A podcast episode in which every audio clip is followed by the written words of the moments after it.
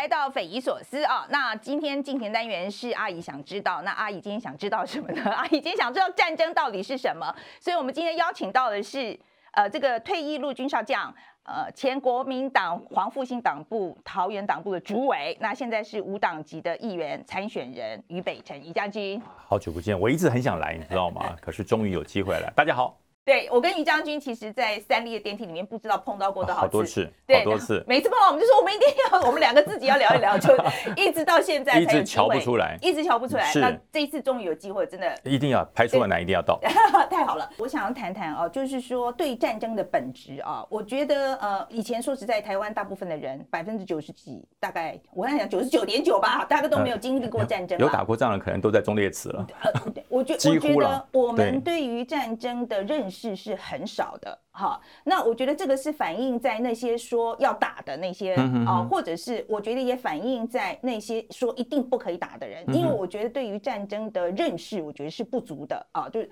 那我现在想要问你，就我我知道你你你有没有对你对战争的你有没有？我有参加过准战争，我意思就是说，对你对战争的认知这样子，跟我们谈一谈好了。其实大家想想看哈。面临战争最可怕是战争进行的同时，还是等待战争来临的那一刻？大家可以耐人寻味想一下哦。真正在进行战争的时候，没什么好怕的了，没有什么好怕，就已经开打了，不是你死就是我亡嘛，这是战场。可是呢，在等待战争的时候，就犹如等待黎明，怎么天还不亮？到底要不要打？哎，对岸的炮都对准我们了，这这要不要开火啊？要不要开火？突然间旁边一个小猫踩破了个气球，嘣一声，你会吓一跳，那是最大的恐惧。等待战争是最大的恐惧，真的开始进行作战，没什么好怕的，不是你死就是我活。对，那可是呢，我做过等待战争的这个这个阶段，九六台海危机，我在马祖前线，我们就每天整个带弹啊，随时准备对岸打过来。那对岸的这个所有的渔船，每天以前出港的数十艘，现在突然间一艘都不出船了。风雨前的宁静，我们每天都认为我可能看不到明天的太阳，我要跟这个岛共存亡，因为子弹都上膛啦，所有的兵就在那边等待，然后我们的所有的预备的粮食口粮都堆好了。就准备打仗，所以这种生活我过了多久？三个半月，每天绷紧神经准备打仗，三个半月。所以，我我我体会过准战争行为。那非常幸运的，这个战争啊，经过了多方的努力，毙掉了。好，毙掉两两颗哑巴弹就毙掉了。我没有生灵涂炭，可是这种痛我感受过。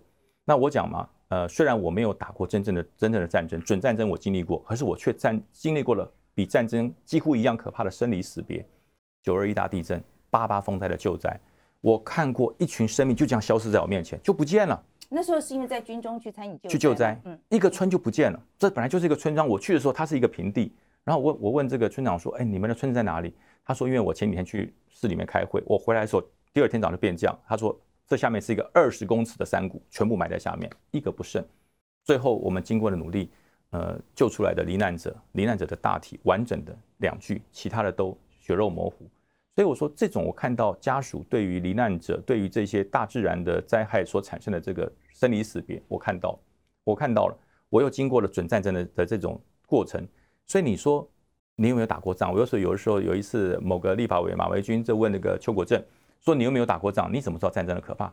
那那你想打仗吗？没有人想打仗，军人也不想打仗，军人也是人生父母养的，谁想打仗？可是呢，军人不能怕打仗。军人不能怕打仗，所以面对战争要了解一件事：战争不是游戏，不是你死就是我亡。而且战争前面等待战争开战的那一刻，那不是一般人能承受的。那在我们在前线有多少弟兄在等待的时候心理崩溃，嗯，大哭、暴哭，然后去看精神科医生，太多了。因为每天都不知道明天会有没有有有没有太阳可以看，每天都不知道明天会怎么样，那种状况很多人就忍耐不住。所以我说这是战争的一个情景之一而已。那那至于说战争的惨况，大家看乌克兰就知道了，非常清楚。所以我说，大家对于战争的认知，呃，没有。可是经过这次乌克兰战争，大家可以可以去想象一下，如果在台湾呢？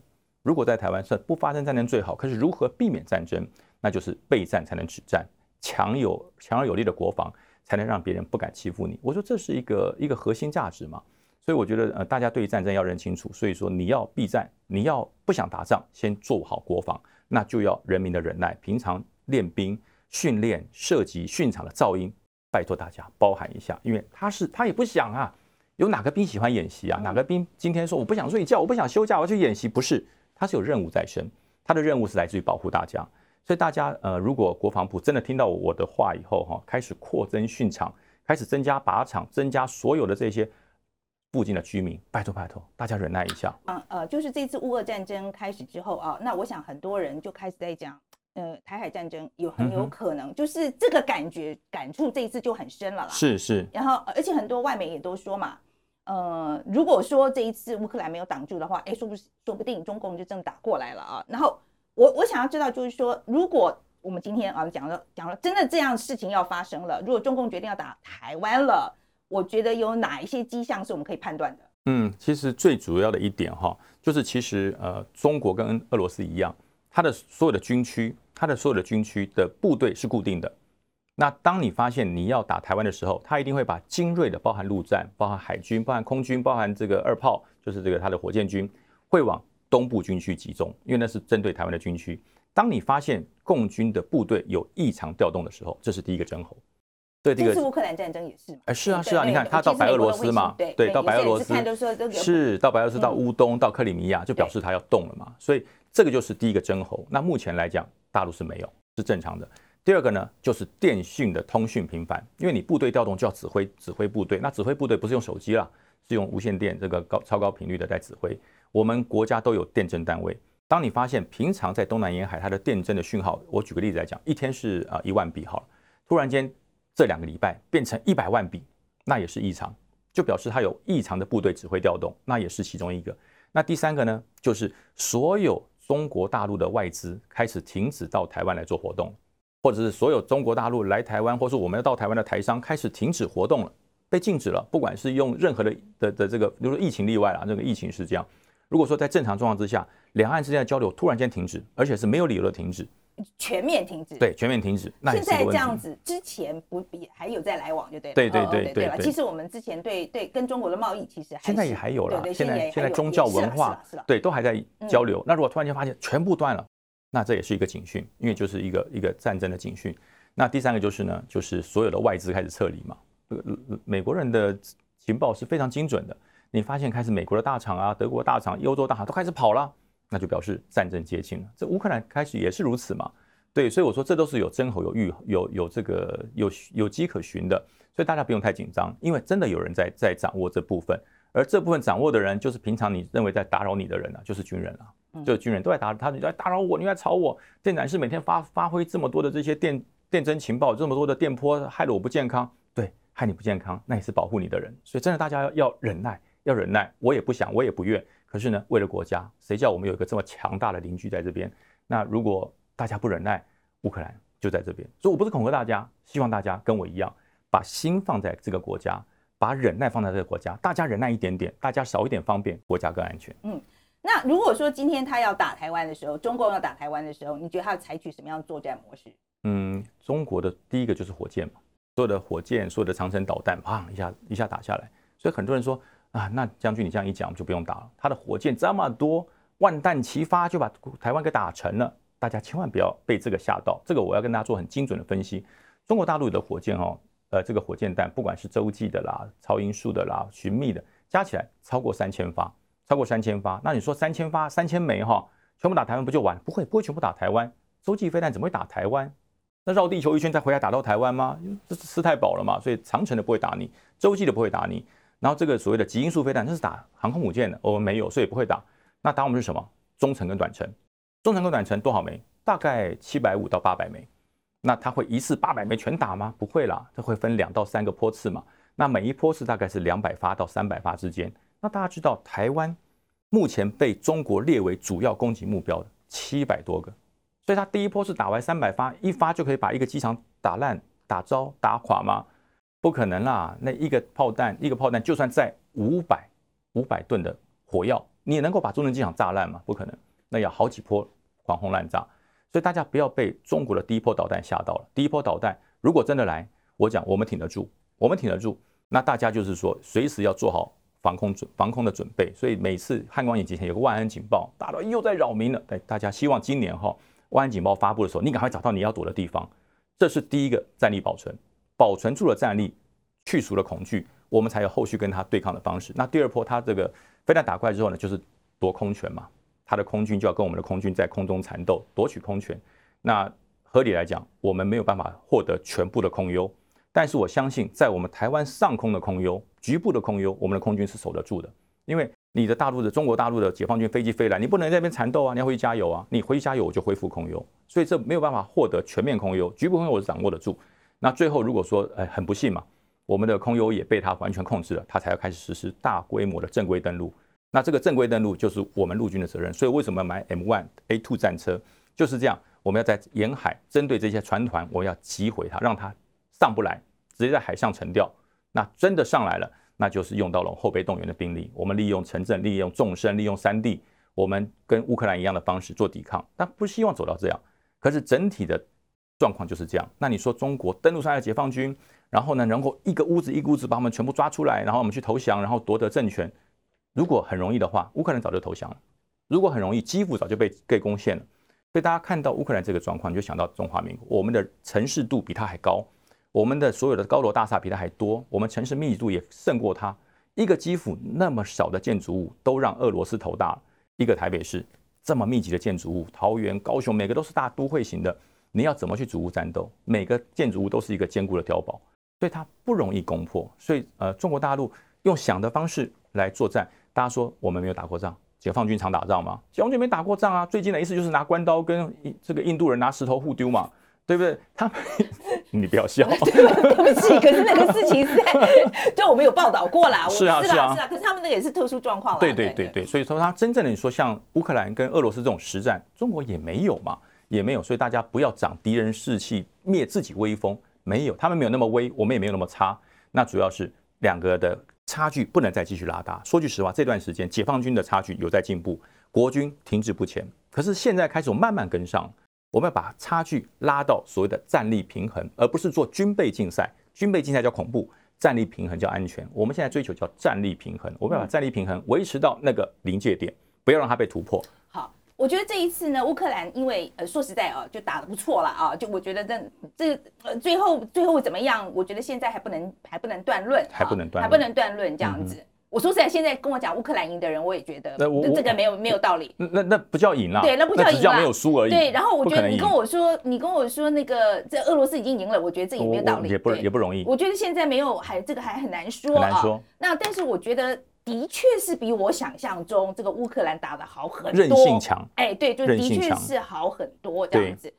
呃，我觉很多人在讲，就其实这一次，呃，尤其是美国可能暗底下给了很多资源，表面上没有讲，可能比如说在卫星，呃，就是卫星图上面的这些资源啦，或者是给他战术上的资源啦，哈，然后。我觉得进步应该说是短时间进步神速。哎，其实这是可以这样讲吗？其实这个是哈有迹可循的。嗯，我呃，大家很多人高中或者是念书的时候都都涉及过步枪。那那个步枪到底是射击扣扳机难呢，还是保养这支步枪跟瞄准难？扣扳机一点都不难，嘣就打出去了。最难的是瞄准嘛，还有把这支步枪保养到你可以射击。所以我们去去靶场射击，那个阿兵哥就把它弄好，你把子弹装上去，拉一下扳机就可以射击了。对，很简单。那前面的工作。很重要，那我就讲，这叫做 A 端瞄准，B 端设计。这次乌克兰就是这样做的。你的所有的准星、你的无人机、你的资讯、你的坐标，美国给你。我没有参战哦，我没有参战，我给你目标，给你资讯，给你情资，然后乌克兰按照我的坐标，噗，按钮射出去。嗯，这这就是要做新形态的战争啊。OK，我没有参战啊。嗯嗯，对，可是我帮你瞄准啊。OK。所以说，我觉得就是短时间之内大幅进步是有可能。哎呀，有可能。哦，OK，好，那这个就是我想知道的，对，就是说这个这是有可能的这样子。对对，真的到时候急救章是来得及的。呃，其实我们都在做，我们都在做。我说句实话，我们为什么每一次的汉光演习都有美方的人来这边做 AAR 做这个记录？那不叫记录啊，那不叫记录，叫做合作。所以为什么安和旅到台湾来？安和旅到台湾来干什么？我讲乌克兰的事情，大家很清楚了嘛？嗯，乌克兰是个内陆国家，都可以做到这种程度。我们是个海岛国家，你认为对于我们的协不要那不叫协防，那叫做共，叫做互互惠。我讲互惠好了。美国的对军队跟台湾的军队叫互惠，你要台湾守住这一线，而我台湾需要你给我的情报跟资源，就这样子叫互惠。我所以人家说美国人会来帮你打，我从来不讲说美国人会来帮我，那叫互惠。你帮我，我帮你，我没了。你也危险，就是如此而已。OK 呀，反正就是看到时候，到时候呃呃，看到时候给怎么给你这个资源就对了。那我是觉得这一次情报也还不错啊，感觉上对，对对，我觉得美国的这比阿富汗那一次就是差太多了。对对对对，我觉得情报上也是不错了哈。那我现在想问问看啊，你对于民进党就这一次乌俄战争之后，你对你觉得民进党会产生什么改变？我觉得民进党这次让我觉得有点傻眼。为什么说傻眼呢？呃，当乌俄战争产生之后，民进党居然铺天盖地同意延长疫期，就是把呃这些年轻二十岁的人从四个月变成一年。我我觉得莫名其妙哎。保护、保卫国家、捍卫国家，难道是这一群二十岁人的责任吗？不是的，是所有动得了的人的责任。你只要能动，你要愿意，你都可以保卫国家。这才是平时养兵少，战时用兵多嘛。你把这这个一年有多少年轻人，男生十万，十万二十岁十万，你把这十万人全部丢进部队待一年，中华民国国军就强了吗？中华民国就可以对抗解放军了吗？中华民国之后就全的全世界这个唯一能够抵住解放军的军队吗？做梦，不可能！而且给这些二十岁年轻人的包袱太重，国家不是他们的，国家是所有人民的。所以我觉得，民进党说：“哎，我全力支持延长兵役到一年。”我我真的傻眼，我真的傻眼。这完全是本末倒置。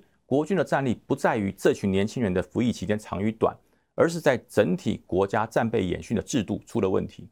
呃，这次的教招十四天嘛，所有参加过教招的人出来都说哇，魔鬼教招，我觉得比我当兵还要超，这真的是非常棒，每个人的反应都很好。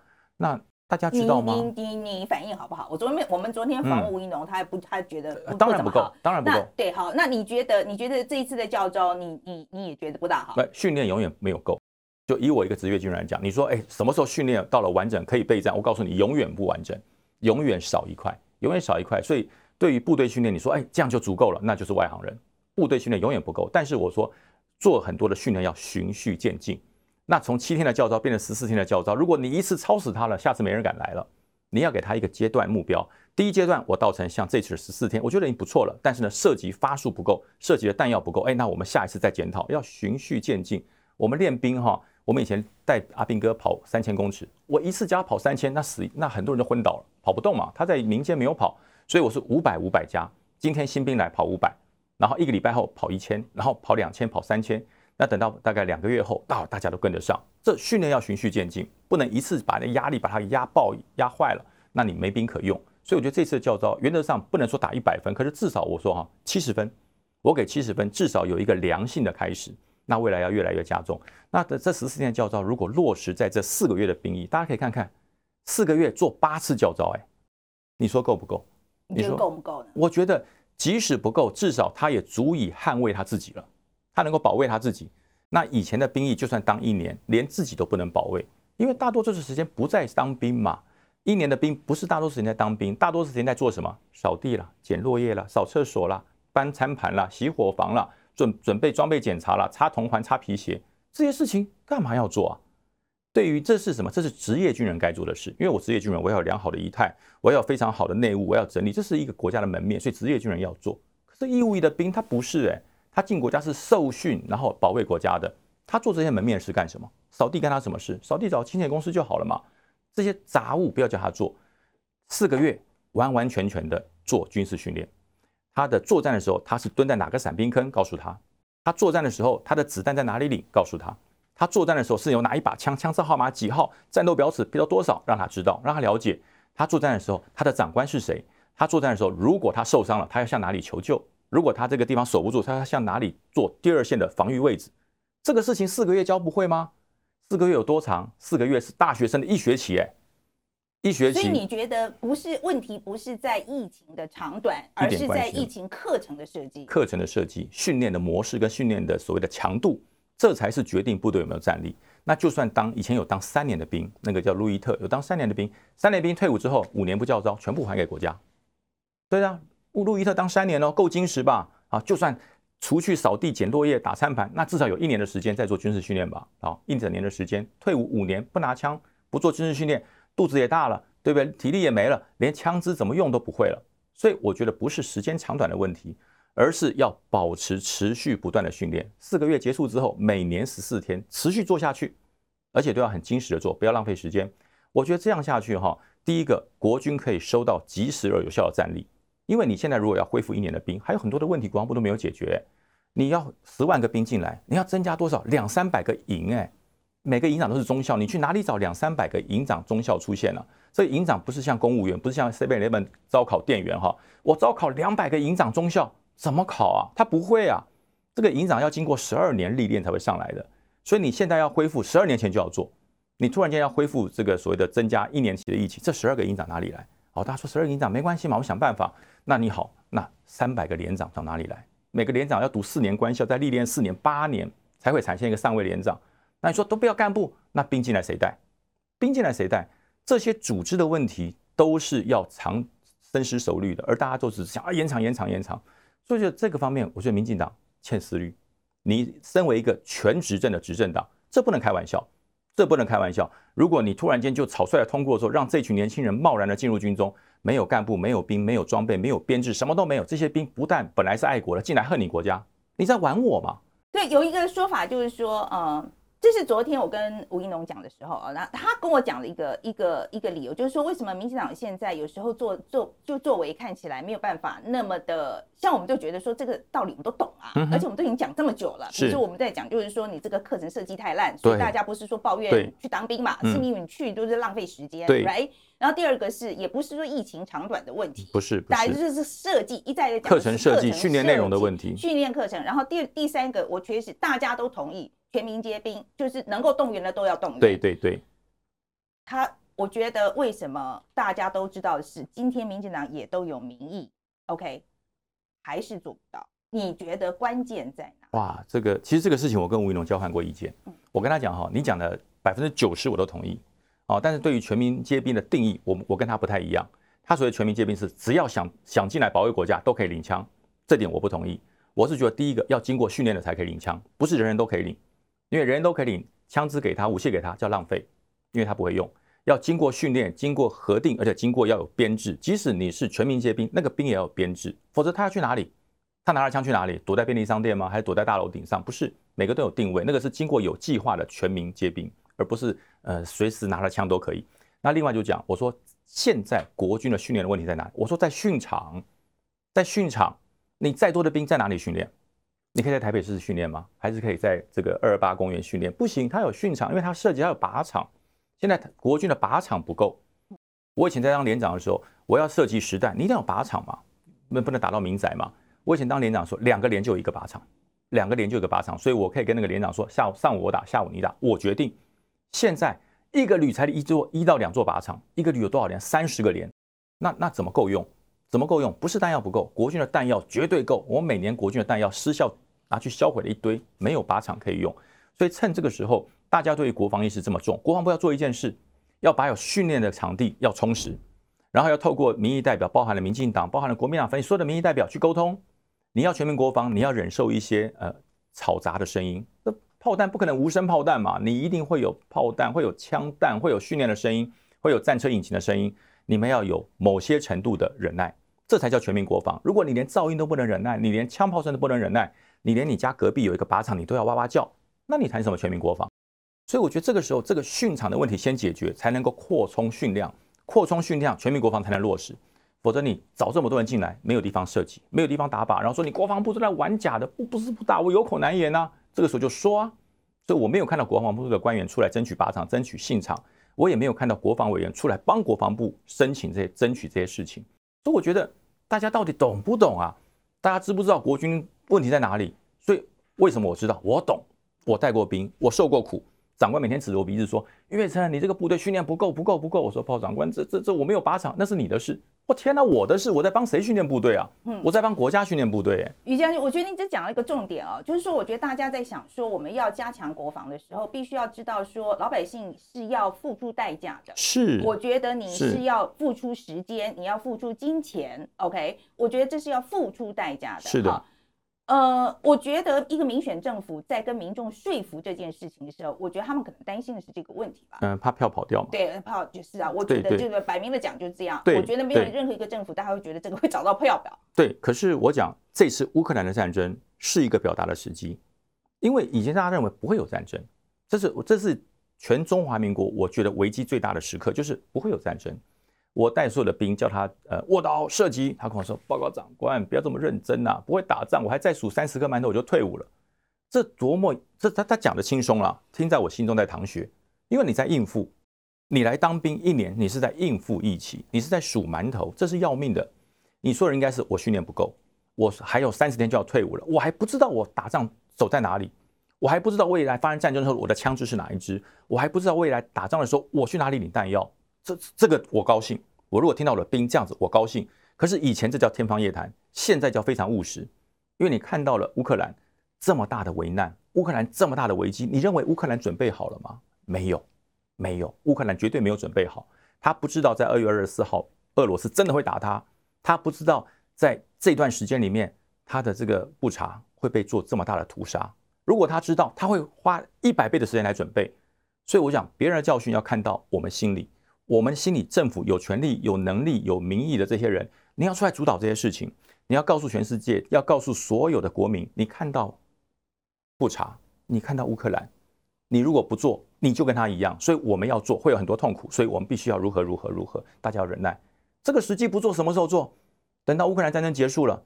等到所有人在不再重视这个事情的时候，你再出来谈国防，再叫谈谈忍耐，那叫缘木求鱼，不可能的。对，所以我觉得现在的确是最好的时机，最好的时候，所以要趁这个时候，大家赶快跟大家沟通，对，沟通，然后你打算怎么做？然后付诸行动，对，一定要这样做，快做，赶快建案，赶快框地，赶快恢复编预算，就要这样子，然后把这个训练场地恢复，然后让这些士兵进到营区，不管是做教招还是服役，他觉得哇，这才叫当兵。嗯，我觉得这样国家就有救了。嗯。我们刚刚已经谈过这个教招的啊，然后我我现在想问你，就是说，你觉得那从募兵制改回征兵制有比较好吗？现在就在征兵呢，没有改啊。其实我讲，我们征兵没有停诶，因为我在国防部，我是战，我是做战略规划的，这个募兵制我都有参与。我们募兵制并没有全面取代征兵制，如果征兵制取代，连四个月的兵都不用当了。所以现在有只要有四个兵的四个兵，那还算是征兵那是征兵，所以我们是征募并行，嗯，那只是时间的长短而已。那这个时间长短取决在于我们面对敌人的紧急的状况。那目前来讲，我不是我我是反对把疫情回复到一年以上，就是刚才理由我都讲过了嘛。对编制的问题、干部的问题、资源的问题，还有训场的问题，我都讲过了。但是呢，如果遇到了战争来临，你你这可能四个月就退伍吗？不可能啊，打到战争结束为止嘛，那就没有退伍的时间喽。真的战争来临的那一天，你的退伍时间就是胜利的那一天。对，所以说大家对于这个征兵制。宪法所规定的，大家有这种认识，退伍时间不是国家规定多长，而是国家需要你多久。那目前来讲，国家没有那个必要让你延到一年。可真的到面临战争的时候，你的退伍时间就是战胜的那一天，胜利的那一天。我想这个大家有认知啦，因为就是你 know 打打仗起来的时候就没有你说实在的，你不打那就投降了嘛，就其实就这两个选择而已嘛。我觉得这个大家有认知啦，嗯哼，这个是没有问题。呃，所以你觉得就是疫情的这个呃疫呃疫情的长短其实不重要，还是重要训练的内容？训练的内容这样好。那另外一个问题就是说，你对女生去呃，就是女生去当兵这件事情，你的看法怎么样？嗯，我两个女儿当然反对，不是啦。我觉得女人、女生、女孩子不应该变成义务役征兵的一员。嗯，我觉得不应该。可是我们可以做别的事情啊。对，我觉我觉得四个月我们可以不用。我觉得不用做体力活，我甚至都觉得打我，我觉得射击为什么不行？我以前是射击队的，我就我也，你知道，我在美国也去靶场开，我我懂，我懂。我觉得学就好了。对，就是我觉得女孩子哈要采自愿，就是我愿意，我愿意为国效力，那我可以报名去参加这项这方面的训练，然后成为国防部管制的一员。然后国防最主要是所有自愿参加的人，你要给他位置。而不是暂时说，哎，你去那，哎，你去那，不行，要有计划作为。就国家对于这些爱国热忱，不管是男女，你只要自愿来的人，我要给你位置，然后你要负责救护，你要负责射击，你要负责补给，你要负责经理的分类，你要给他一个位置，而不是杂乱无章的乱搞，乱搞就要浪费爱国心。人民的爱国心很珍贵，不能浪费，每一个爱国心都要妥善的运用。我觉得是国防部现在要做的计划做，而国防部这一段。都没有做，嗯，哎，可是我家还再回去，你说为什么？你觉得女呃女生，你觉得才志愿就好？因为小孩子要人照顾啊。我我讲的最直在，就小孩子要人照顾啊。父亲全部上战场了，万一都不幸了，小孩子怎么办？小孩子怎么办？总要有人照顾吧。于将军，对不起，我这这个要讲一下。我觉得这个性平上，你这个我觉得这样是不不及格。没没，因为 因为男生也可以照顾小孩啊。因为像我就不会照顾我女儿啊，我女儿就不要理我。不会啊，别的男生会啊。这点你这个性平上不及格，真的不及格。这这点就是因为我我家我的投票权永远都只有一票了，我家永远都是三比一啊。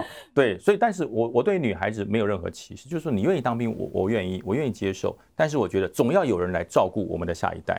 那我我是觉得女生照顾下一代比我比我内行，比我打仗来讲，我打仗内行，可照顾小孩我真的是外行。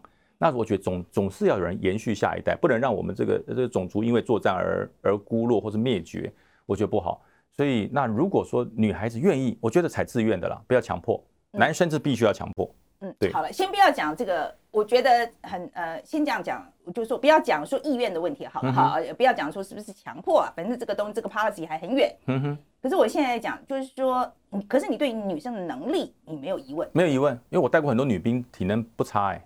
我们部队很多女兵，我们部队有一次测五三千公尺，第一个跑坏居然是女生，我说我们男生都都躲到后面，你知道，因为她她很她身材身材均匀称，体能超好。那有没有这种女生？有。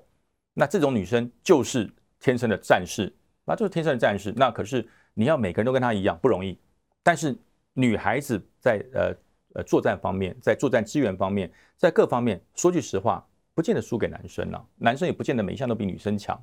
对，这这点我绝对承认。对啊，而且我觉得大家就是很多东西现在打仗其实也不是靠靠体力了。我我说真的，现在也不是说那个你天生的。力气大这件事情就保证你一定打得赢。对，没有错。我觉得现在有很多其实是需要，比如说他的他其实很多精密的武器其实是靠呃，比如说你对这个系统的认知会会要写 code。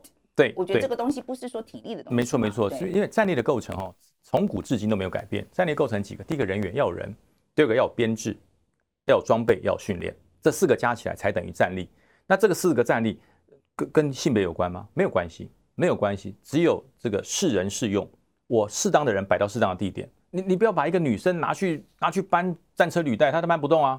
可是你叫女孩子去做精准的追踪瞄准，她做得到，她可能比男孩子还厉害。所以我说，没有适不适合的人，只有没有把适合的人摆到适合的地方，这才是国军现在对于人、对于爱国的这些这些朋友运用最大最大要解决的问题。嗯，那这一次在乌克兰战争当中，有没有什么？呃，我觉得先这样讲好了。这次乌克兰战争当中有没有改变以前你对于台海战争的想象？就将来要怎么打？然后就是这个战略上，你觉得有没有什么？哎，你觉得这个我们可以拿来用？哦，大改变，超大改变，把我以前对于台海之间危机解除，就是颠覆性的改变。以前我的想法是，只要让敌人渡过了台湾海峡，在滩岸抢滩成功，进入了岸，上了岸，我我们就结束了。这以前我的想法。呃，乌克兰战争让我知道了，没有结束，还长得很呢。敌人登陆作战，就算登陆上来了，我们还有第一线的台一号道，还有国道，还有城镇，还有中央山脉，最后还有花莲呢。不到花莲，我们绝对不是要投降。我觉得这乌克兰告诉我们一件事：虽然台湾很小，可是呢，我们的决心可以让台湾很大。虽然台湾的纵深不大，可是我们的决心可以让台湾的纵深变得无限大。所以这是乌克兰的启示，给了我们一些很多战法战术要做一些调整。这这绝对要改变。嗯。那有没有什么武器？你看有说哇靠，这个拿来用多好的？我想标枪飞弹，我我我我用过标枪飞弹，我打过。我我的单位那时候到南部去演训，哎对对，嗯，我们分配到四发，分配到四发。你知道这四发飞弹，我们射手有有将近四十个射手要抢这四发飞弹，我的拼命啊！我一定要打实弹啊！一发二十万美金呢，我一定要打。最后是怎么样？你知道，设计成绩最好的人去设计，打完之后他终身都是他的荣耀，因为那不会不会脱靶，一定会中。百分之百命中，很准，超准！而且这个这个飞弹哈，我们当时设计的时候，第一发设计出去，把我们吓一跳，因为那个飞弹打出去之后哈，不是直接跟往目标冲，它打出去之后突然间往下掉，哇，是不是奥炮啊？美军卖奥炮给我们，对，掉下去大概不到一零点一秒钟，冲，像火箭一样往上冲，冲入云霄，然后我说，哎，到哪去了？是不是瞄错了？打那个厕所，你瞄到哪里去了？话还没讲完，砰！正中我们的靶车、坦克车，正中，砰打下去，怎么中的？什么时候掉下来的？没人知道。嗯，这就是标枪。嗯，所以这一次在这个这个这个战役里面，这款飞弹啊，那我我我们打过，我很清楚。可是另外有一款非常经济有效，呃，它的。等一下，我要先回去一下那个 Javelin，操作起来困不困难？不困难哦，可以，很容易学哈。不困难，好学，好学，对，但是很贵。对，那唯一的问题就贵。好，第二是，嗯，更好的，更好的，而且比标枪飞弹还便宜，就是英国的那个那个恩拉奥，超棒的这款飞弹哈，它只有大概两万欧元，跟二十万美金，你看差多少？五分之一，差很多。但是呢，它称为战车开罐器啊，十啊，十分之一。你数学是怎样？我一直觉得欧元很大。OK，好，然后然后呢，来，对，来，它它这个设计的方式哈，它叫做战车开罐器，它不用直冲云霄，它设计完之后，它是前面就有点像我们扫地机器人，有没有？它前面有个有一个感很简单的一个感应器，它的感应器就会追踪你瞄准到那个战车的的脑袋，你打完就可以跑了，就有那个，但是当然不是扫地机器人，大家不要把扫地机器人装到飞弹上，那是无效的哈。我是比方。它扫描到之后，它只要一看到战车的这个顶上，它不是去打战车，它是飞过战车的顶上。它一感应到战车在它下面，它就自爆，它自爆它的整个火焰向下烧，就把这个战车里面的弹药燃爆，然后战车就跟开关器一样，嘣，就这样跳开，经济有效，而且它的操作比标枪还简单。嗯，呃，据一个乌克兰的女议员讲说，她她不当议员，因为作战，我去当士兵，她只学了十五分钟就会用，她就会用了。而且他还说，他还更加声明，我打掉了一辆坦克。对，所以我觉得这些所谓的呃，这个以小博大，这些武器真的是我觉得在台海作战，我们真的需要，因为人人都可以用，又简单又简单，所以我觉得这些东西都是值得我们国防去做投资，而且要列入呃这些要保家卫国的这些士兵或是义务役的兵他们的训练。嗯，这个东西我们买得到吗？标枪有。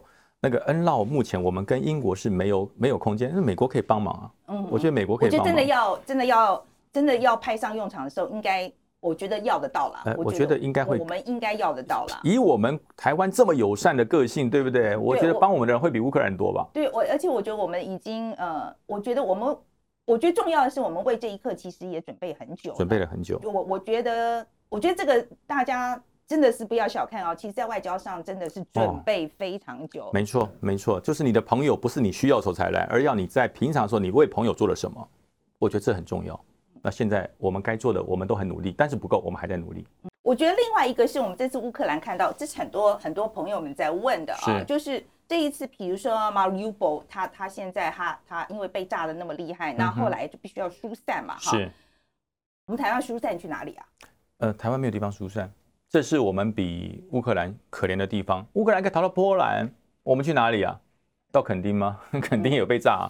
所以我讲哈，台湾这比乌克兰更辛苦在这里。我们是同岛一命，我们无处可退，就是一个岛，大家同岛一命。所以说，遇到呃战争来临的时候，大家互相之间就是相互扶持，然后按照呃政府的规划，按照平时万安演习的规划，躲到你该躲的地方。躲不是代表你害怕，躲是增加政府的战斗持续力。因为人民都没了，政府还保卫什么？哦，所以我说你都是我们国家最重要的资产，哪怕你是一个平民百姓，我们都珍惜你。按照政府的指导，按照国军的指导，到你必要的地方去报道，因为你是国家最重要的资产。嗯。所以于将军这一次邀请你来，我最重要的问题啊，我就是想请问你，以你对国民党的了解，虽然你现在已经离开国民党，但是你在国民党很久嘛，啊，对，很久。那我想要知道，就是说，你觉得俄乌战争对于国民党的两岸论述？有没有产生什么影响？呃，当然有产生，而且是必须要产生。如果呃问了很多国民党的当权派，还说没有没有影响，那国民党就危险了。这必然要产生，因为其实国民党长期以来就是给国民、给全国人民就是安定牌。国民党要安定，民进党会造成不安定，这是国民党长期以来执政的一个优势。选我就安定了，选我就没战争。可是泽伦斯基是故意去挑衅吗？对不对？乌克兰有挑衅吗？我我不看不出来乌克兰有挑衅，他只是要坚持他领土主权、自由、平等，他的普世价值而已。那就被俄罗斯就这样子给活生生的侵略了。那台湾，我们台湾有挑衅吗？我们台湾有挑衅，那我就是挑衅，因为我是军人嘛。我在我在马祖外岛，我在装甲旅作战的时候，我无时无刻不以解放军为假想敌。所以如果说台湾正在挑衅中国大陆，或是挑衅解放军，就是我，你找我就好了，不要打我的人民，这不可能嘛。所有的人过来之后，解放军要打你，不会说只打军人。对于人民，我觉得哎，对不起，你举牌旗的，或是你是国民党的，或是你是谁，我我不打，没有这回事。乌克兰的战争告诉我们，那叫做无差别，嗯哼，那叫无差别。于将军这意思就是说，你不能不能够把备战当做挑衅。对对，我觉得这个这个观念要搞得很清楚。我觉得现在有很多人把备战就当做是呃挑衅，挑衅是提呃提高了这个提高了两岸的危机。对，好，所以这个要先厘清，要非常厘清。备战这个其实我是同意的啦，因为我觉我觉得人家要打你，你说我不可以防卫，对对，我防卫就是挑衅，这不合理的啦，不合理不合理。对，而且呢，顺着这个话题下去，备战不但不等于挑衅。不但不等于挑衅，你弱化才是挑衅。如果说我讲，我常常举个例子，在非洲大草原上有很多的动物，那狮子是掠食者嘛，它要去选择一只野牛，请问它会去选择那个非常强壮的公牛，还是去选择那个非常弱的小牛？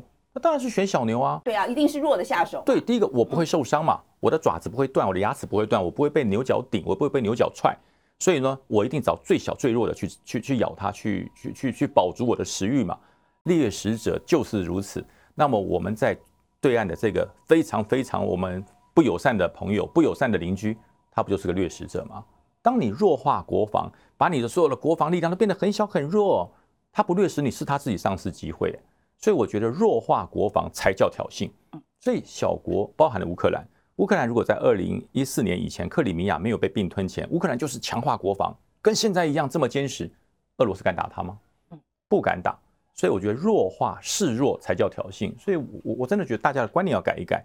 战争不是你不希望他来就不会来，没有人希望战争来。可是呢，就是因为你太弱、太好打、太好吃了，所以他觉得不吃我等何时，所以才要吃掉你。敌人要打你还有理由，理由叫借口。所有的强国打小国，那个理由都叫借口。你从有历史以来，所有的战争哪一场没有理由？都有理由啊，那都叫借口。所以打你。那个就叫找个借口而已，所以你弱，人家才会打你；你强，哎，为什么不打美国？对，为什么不打美国？为什么为什么不打印度？印度你认为它很弱？印度一点都不弱，印度非常强。嗯，所以我才说这个事情大家一定要先理清。好，那对国民党的影响是什么？对国民党的想法就是，呃，我们可以用谈的，为什么要用要用备战的？我们可以用外交的方式解决，为什么要用国防的方式解决？没有人说要用国防的方式解决，也没有人说要用作战的方式解决，而是备战是增加了你跟他谈判的。的这个筹码嘛，那国民党做法是，哎，我的我的国防哈不要搞太强，我把国防的钱能够投资在外交方面去斡旋，去改变整个国际现实，那比准备国防还更来的经济有效。国防题不是算术题，哎，国家安全也不是用算术可以算出来，拿算盘一打，计算机谁多谁少我们就赢，不是国防题。为什么国防跟外交绑在一起？它是相辅相成的。你有非常强势的国防。外交的这些官员在国际上斡旋，他才有空间。那你国防很弱啊，你谈什么都不行，谈什么都弱。那这些外交官，他即使有郭子仪之辈的这个才能，他到了外交，他也不能一展长才。所以我讲嘛，国防国民党要改变对国防的概念。军购不是凯子军购，军购不是挑衅，军购是强化我们，更让外交方外交官能够有斡旋的空间。这样两岸两岸关系，你说两岸是是自家人谈判也好。是什么国与国之间谈判，我都我都没有意见。但是呢，我们要做的是让他能谈判，强才能谈判，弱是没得谈。对，好，那我了解。那你觉得？我觉得这个道理我们大家都听得懂啦。OK，我觉得其实这个，我觉得大家台湾的主流民意应该也是已经是如此。哎，本来不是如此哦。对，是经过了很多的我觉得是，我觉得现在是主流方向是已经往这个方向了。就是我们要够强，你对方才会尊敬你，这才这个事情才有的谈嘛。哈，那可是问题是。我觉得国民党的主要论述有没有可能改变呢？因为我去问过一些我国民党里面的朋友，他们是跟我说不可能改变，因为他说国民党里面有一个很强的声音啊，就我们讲的就是比如说黄复兴党部好了，啊像这种老的势力，他其实在呃，就是他原原始的这个论述上面，他。要更动是非常困难的，他觉得他基本上觉得非常的悲观。我想看看你的想法怎么样？哎，对他们就是这么悲观，因为他们认为说你呀，年轻人呐，你不哎，你看我五十几岁，他还是叫年轻人，这是这是我离开国民党最大的损失了。对，离开国民党才发现我老，在国民党觉得我好年轻哦，因为我面对都是七八十岁了年轻人呐。我告诉你啊，你没有遇过战争的可怕。那有一次我实在忍不住了，我说那长官你有吗？哎，我也没有，那没有，你跟我不是一样吗？为什么你觉得战争这么可怕？畏战。畏战，所谓的畏战不是怕自己的生命消失，而是怕跟着你旁边的这群亲戚、所属邻居，还有无辜的国民生命消失，这也叫畏战，这也叫畏战。你怎么可以帮他选择了畏战呢？畏战是自己选择的。如果大家愿意保卫国家，你登高一呼，愿意来的就来，我不会强迫，哎，你非来不可，你不来你就是不爱国，这这叫做大民族主义，不不允许。爱国情操是发自内心，但是呢，你不能帮别人表达畏战，因为你是军人，或是你曾经是军人，或者是你是退伍军人，或是你是退伍军人党部，你不能畏战啊！军人一开始就表示畏战，我我生灵涂炭呐，我我我实在不忍心看到国家这样，那不是你该顾虑的。军人只要想一件事：如果国家面临了战争，我要赢，我就是要赢。现在泽伦斯基带领的这些乌克兰的这些国民军，他有想过他要畏战吗？他没有畏战的权利，他就是我要赢。我要把国家保下来，唯有赢，国家才会完整。这就是军人。如果连军人都说说说，军人都怕怕怕，听起来好像是仁义道德。我我怕生灵涂炭。事实上，你就畏战嘛，你就畏战。那畏战不是挑衅。所以我觉得这一点，如果黄复兴或者是本身国民党深蓝的人没有办法改变，那国民党在台湾的市场会越缩越小，会因为这场乌克兰战争，把他已经很小的饼缩到只剩下核心那一群人。旁边广大的非国民党党员的人会离他远去，因为没有人会跟懦夫在一起嘛。谁愿意跟懦夫在一起？大家希望跟强者。你说泽伦斯基是强者吗？我觉得他不是强者，他是被欺负的人，可他表示的很强悍，所以得到全世界的尊敬。未来他的结果是好是坏不知道。我现在我们说泽伦斯基很强悍，他就一定很好，不见得，说不定呃真的很惨。可是呢，他在最后这一刻让所有人知道了乌克兰的骨气。我觉得如果他展现的是很软弱。如果像台湾一样，我们转现的很软弱，哎呀，我们我们说一点，我们再裁一点军，我们再往里退一点，我们的飞弹射程再短一点，那我说句实话，中国共产党或者是解放军根本不要打你，吹就把你吓跑了，一口气就把你吓死了。那我们我们中华民国要搞成这样吗？我们台湾要搞成这样，这是中国国民党要的？我相信不是。所以如果国民党的论述不变，原来支持他的人会越来越少，而核心这一群所谓的畏战的深绿的、呃深深红的、深蓝的人。会被他们自己的论述给淹死。嗯，那现在有看到这些深深红或深蓝的这群人有松动的迹象吗？嗯，没有，没有，没有，当然没有。对，OK，当然没有。那这还是没有这样子。对对对。所以如果说国民党还是被这股势力把持的话，我觉得目前看起来国民党改变的可能性，我觉得不是很高啊。嗯，不是很高。所以呃，为什么我会讲哈，国民党没有打破是没有办法重练的。我所谓打破就是说，呃，有一群呃掌权者。或者是掌握了对政党极有兴趣的一群深蓝的人，他们的理念就是不会改变，就是如此啊！生灵涂炭啊，大家不要挑衅啊！解放军很可怕，中国强大啊，对不对？俄罗斯结束了，中国就成为世界第二了，所以我们会更加的、更加的这个这个担忧啊，更加的危险，这是他们的理论。可是你不改变，谁会跟你们走？谁会跟你们走？有谁愿意跟着一个投降主义或者失败主义？他说：“你们不要说我投降，我没有投降啊，我也。”我也反对中国共产党啊，我也反对解放军啊，他们打过来，我一定跟他拼到底。对，嘴巴这样讲，你你你身体很诚实嘛？你有没有谴责过俄罗斯？你有没有谴责过中国对于台湾的这些军机绕台的这些暴行？你没有嘛？所以我就讲，那只是口舌之快去讲，哎，我也是一样，那人家听起来就不一样。